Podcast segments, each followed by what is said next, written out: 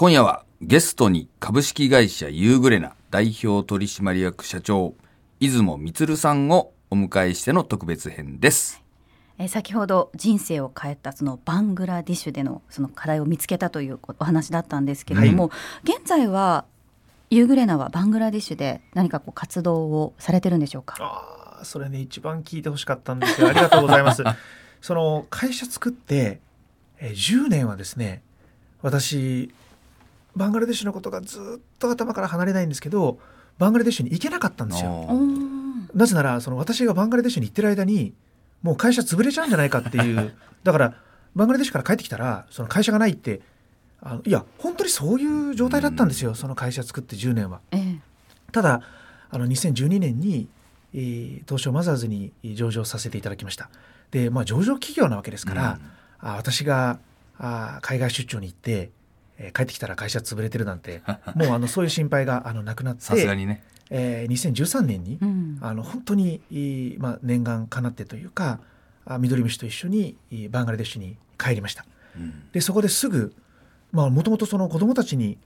えー栄養失調の子どもたちに元気になってほしくてえースタートした研究と会社ですから、はい。あー給食会社とうんお提携をして、ううんんえーその給食を配るう学校を見つけて、えーすぐ給食の仕事をスタートしました。うんで最初は、まあ、たった1,000人だったんですけれどもお今では毎日1万人、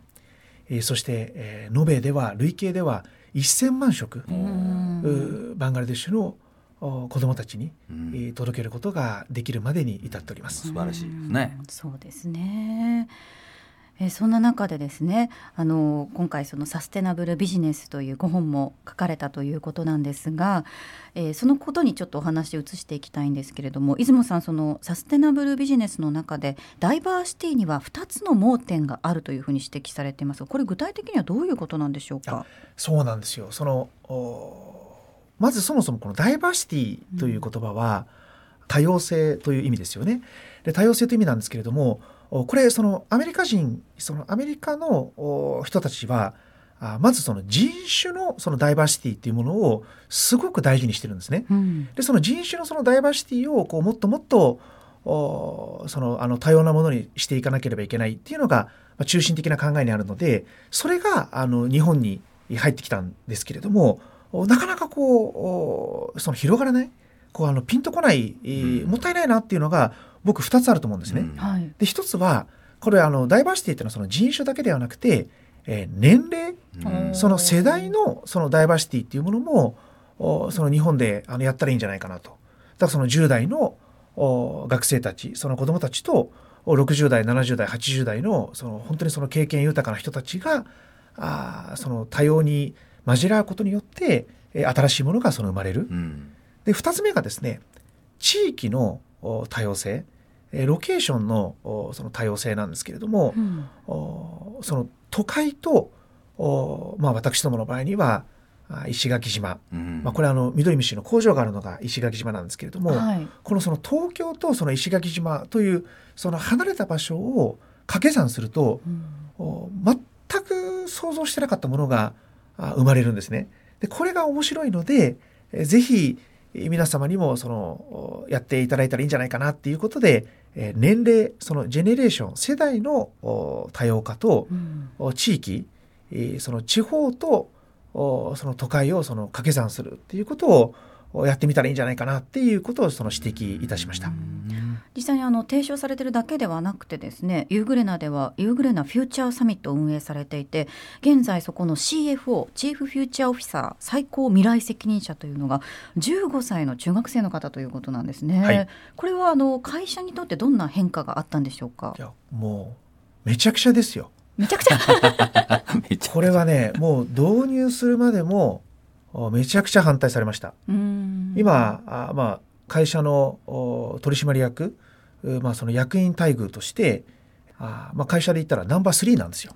社長副社長に次ぐうナンバー3のポジションにい18歳以下のお人になってもらおうと。うんで最初言ったらですね、うんえーそんなことできるのかと。おでも別にあの法律上お何も問題ありませんから、うんあーもちろんそのあのご本人のその学業にね、えーその支障をきたさないように、いろんなあの工夫はしてあるんですけれどもおその公募したんです。うん。500人以上の人があ。手を挙げてくれてですね、500人、えー今あ女子中学生のお川崎さん川崎玲奈さんといううん。方がですね、うん。えー最高未来責任者として、えー当社の取締役会、うん。えー株主総会、えー関連する会議で、えーもうその未来重視えー未来のためにえーどういう行動を今しなければいけないのかあガンガンあの 言ってくれるので、ええーめちゃくちゃ大変です。ー すごいですよね。中学生でね。ね今後ですねそのユーグレナが見つめている未来といいますか世界はどういうふうに変わっていくというふうに考えてらっしゃるんですか？4年後に2025年にとんでもないことが起きますから。どうどういうことですか？これねちょっと今日はあの聞いてくださってる方にあの内緒ですよ本当は。あの 秘密なんですけどお25年に何が起こるかっていうとですねもう信じられないぐらいのその変化なんですが、うんあー今あ世界でですねその働いてる人というのは、まあ、生産年齢人口って言うんですけれども15歳からあ64歳なんですね。でこれもちろんその人生100年時代ですからこれからあの伸びていくと思いますけれども、はいまあ、とにかく今はあ15歳から64歳の人があ社会のその中心で、えー生産しているその生産年齢人口とそのカウントされています。でこのお生産年齢人口がですね、えーデジタルネイティブデジタルが当たり前で、うんえーソーシャルネイティブ社会課題をその解決するためにその頑張りたいと思っているう若者おミレニアル世代が2人に1人うん過半数になるのが2025年なんです。なるほど。でこの過半数の人があーそのデジタルにしよう。過半数の人があいい未来をその作ろう、おそういううメンバーその若い人たちがあ半分以上になるとう、ん。お社会は会社はその政治はあゴロッと変わります。ううん。んなるほど。まあグレートリセットなんていうねうん。言葉もあるぐらいなんで、いやそれがいつ来るのかっていう。まさに。25年ですかね。まさに。そのグレートス、グレートリセットからあその25年にそのリセットした後うん。おそのどっちの方向に行くんですかっていうう方向づけうん。その目指すべきその未来をその提示してえそこに向かっていくようになるのがあ私はあの2025年だとなるほど。あの確信しております。うん。えーさて長尾さんゲストへの恒例の孫子の言葉をこの辺りでいただきたいと思うんですけれども、そうですね。はい、いろいろお話しいただきま大きなした。話が来たんでえね、えちょっと2500年前の話はしづらい感じなんですけれども、はいですね、えーご紹介してみたいと思いますお。願いします。千里を生きて労せざる者は無人の地を行けばなり。せめて必ず取る者はその守らざるところを責むればなり。守りて必ず仇き者はその責めざるところを守ればなり。でして、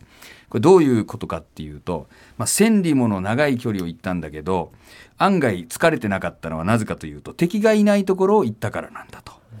攻めて必ず攻撃がうまくいくのは何でかっていうと敵が守ってないところを攻めてるからだと。うん、守って必ず守りが硬いのは敵が攻めてこないところを守ってるからなんだという教えなんですよ。当たり前じゃんっていう話なんだけど、まさにあのユーグレナさんのご商売っていうのはですね独自の道敵がいない道をね、えー進んでおられてそしてこう敵と戦うんじゃなくて敵が攻めてこないところを守っていてですね。敵が守ってないところを攻めてるみたいな。うん、そういうですね、実は孫子の兵法にかなったビジネスをされておられるというね、えーそういうですね、えー孫子の教えがございまして、うんえーこのまま2025年のですね、えー変革に向けてそうですね。突き進んでいただければと思っております。出雲さんもね、あの古典がお好きだというふうに伺いましたけれども、いかがですか？いやこれちょっと緑虫大感動ですよ。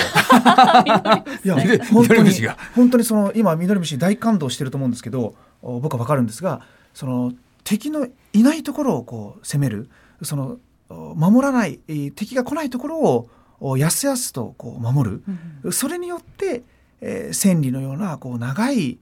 えーその道のり、その長いそのビジネスそしてこう持続可能な社会を作るっていうのはあのそんなに簡単なことじゃないんですけれども、ね、まさに千里をね。千里ですよね。そうなんですよ、はい。その千里の先にある持続可能な社会をそのお作るその緑虫もそうですし緑虫だけじゃなくてその若いみんなにこれ知ってるのと知らないのでは全然違いますよね。うんもう敵がいるところばっかりこう攻めてそうそうついついねみんなが行くところに行っちゃうと。もう疲れちゃいますから。はい、敵がねいますこから。れは勉強になりますねこれ。なるほど。緑虫大感動よかった、はい。ね。はい。ということで話はまだまだ尽きないんですけれどもそろそろお時間となってしまいました、えー今夜のゲストは株式会社ユーグレナ代表取締役社長の出雲充さんでした。出雲さんありがとうございました。ありがとうございました。ありがとうございました。